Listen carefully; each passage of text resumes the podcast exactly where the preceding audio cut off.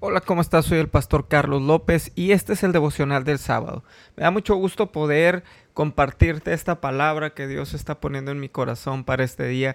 Y sé que en los días anteriores, viernes y jueves, hemos estado hablando sobre el tiempo sobre cómo tratar de maximizar nuestro tiempo. ¿Sabes? El tiempo ya no se recupera. El tiempo que perdimos, ese ya no lo podemos recuperar. Podemos redimir nuestro tiempo, eso sí lo podemos hacer.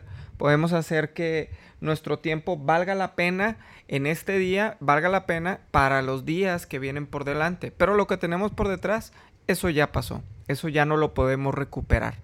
Te leí ayer una frase que me gustó mucho y decía, el tiempo pasado es un cheque que ya está cobrado. El tiempo futuro es un pagaré que está por cobrarse. Pero el tiempo de ahora es dinero en efectivo que tienes en tus manos. ¿Cómo lo vas a invertir? ¿Cómo estamos invirtiendo nuestro tiempo el día de hoy? Y yo quiero tomar una parte de la escritura de la que hablé hace dos semanas, si mal no recuerdo. Eh, hice una predicación sobre esto, sobre los sueños, sobre que los sueños no estaban muertos, si mal no recuerdo. Y fue por ahí de agosto, finales de agosto o penúltimo domingo de agosto que yo hablé de esto. Puedes ir a Facebook en la página Tabernáculo de Fe y vas a encontrar el mensaje. Pero está en Génesis capítulo 41 y habla sobre los sueños y habla sobre los sueños que Faraón tenía y que José viene a interpretar. Ahora, yo quiero que notes algo bien interesante porque en los sueños, dice, dice la escritura en el capítulo 41 de Génesis, dice, aconteció que pasados dos años tuvo Faraón un sueño, le parecía que estaba junto al río y que del río subían siete vacas hermosas a la vista y muy gordas y pasían en el prado, y que tras ellas subían del río otras siete vacas de feo aspecto y enjutas de carne y se pararon cerca de las vacas hermosas a la orilla del río y que las vacas de feo aspecto y enjutas de carne devoraban a las siete vacas hermosas y muy gordas. Y despertó Faraón y se durmió de nuevo y soñó la segunda vez que siete espigas llenas y hermosas crecían de una sola caña y que después de ellas salían otras siete espigas menudas y abatidas del viento solano y las siete espigas menudas devoraban a las siete espigas gruesas y llenas. Y despertó Faraón y aquí que era sueño. Sucedió que por la mañana estaba agitado su espíritu.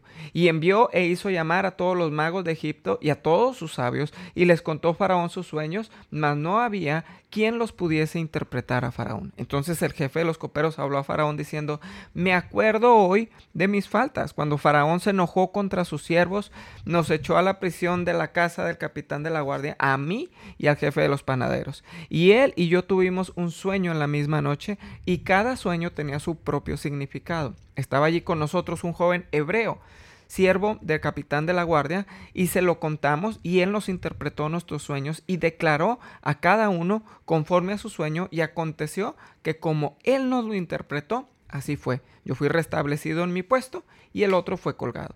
Entonces Faraón envió y llamó a José, y lo sacaron apresuradamente de la cárcel, y se afeitó y mudó sus vestidos, y vino a Faraón.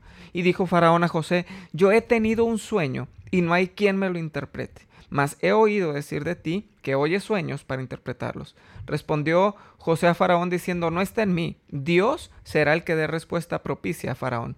Entonces Faraón dijo a José, en mi sueño me parecía que estaba a la orilla del río y que del río subían siete vacas gruesas, ah, carnes y... Eh, perdón, y que del río subían siete vacas de gruesas carnes y hermosa apariencia, que pasían en el prado, y otras siete vacas subían después de ellas, flacas y de muy feo aspecto, tan extenuadas que no he visto otras semejantes en fealdad en toda la tierra de Egipto. Y las vacas flacas y feas devoraban a las siete primeras vacas gordas, y éstas entraban en sus entrañas, mas no se conocía que hubiesen entrado porque la apariencia de las flacas aún era mala, como al principio. Y yo desperté y también Vi también soñando que siete espigas crecían en una misma caña llenas y hermosas, y que otras siete espigas menudas, marchitas, abatidas del viento solano, crecían después de ellas, y las espigas menudas devoraban a las siete espigas hermosas, y Lo he dicho a los magos, mas no hay quien me lo interprete. Entonces respondió José a Faraón, el sueño de Faraón es uno mismo. Dios ha mostrado a Faraón lo que va a hacer. Y yo quiero que te fijes algo bien interesante. Dios le muestra a Faraón lo que va a suceder. Hay temporadas buenas y temporadas malas. Hay tiempos buenos y tiempos malos. Y Dios avisa. Y en los tiempos buenos, dice, dice aquí que José comienza a interpretarle el, sueño. Y dice eh, que, que, él le interpreta los sueños y le dice, viene una temporada en donde va a haber mucha prosperidad, va a haber mucha abundancia, pero también viene una, una temporada en donde no va a haber prosperidad, en donde no va a haber abundancia. Y yo quiero que cheques algo bien interesante, porque cuando nosotros nuestro tiempo lo maximizamos, cuando nosotros agarramos nuestro tiempo y realmente le damos eh, el, el sentido que tiene que tener, no hay temporada mala que pueda venir que nos afecte. Y te lo voy a volver a repetir. Cada vez que nosotros tomamos el tiempo y le damos el sentido correcto, no hay temporada mala que pueda venir y nos afecte. Ahora, hoy estamos viviendo una temporada difícil. En temporadas buenas, entonces tuvimos que haber administrado nuestro tiempo, haber administrado nuestros recursos para este tipo de temporadas. ¿Por qué? Porque este tipo de temporadas siempre va a haber.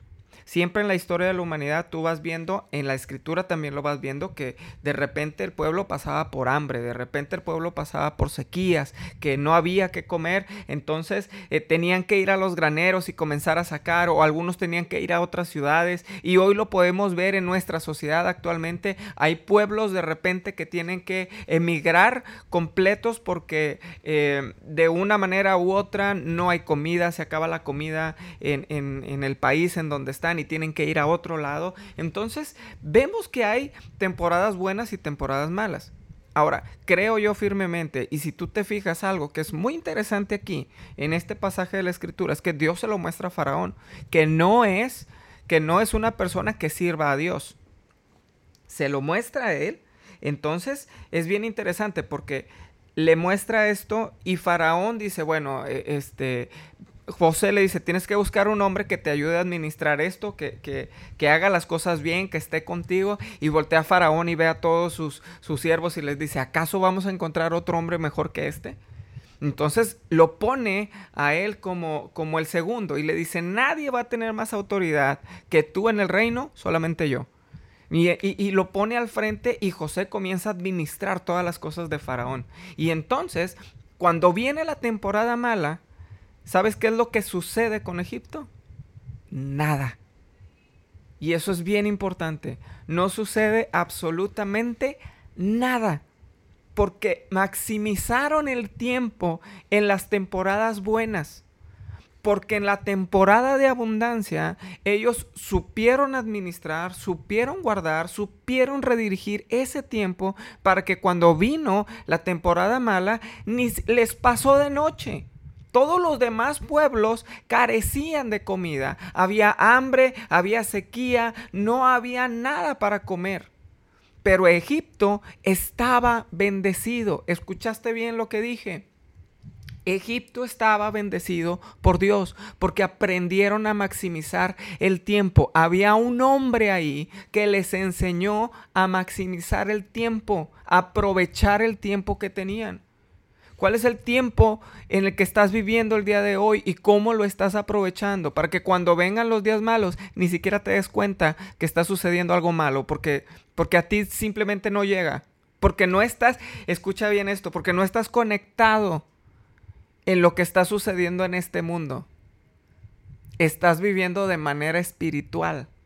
Estás viviendo las cosas de Dios realmente.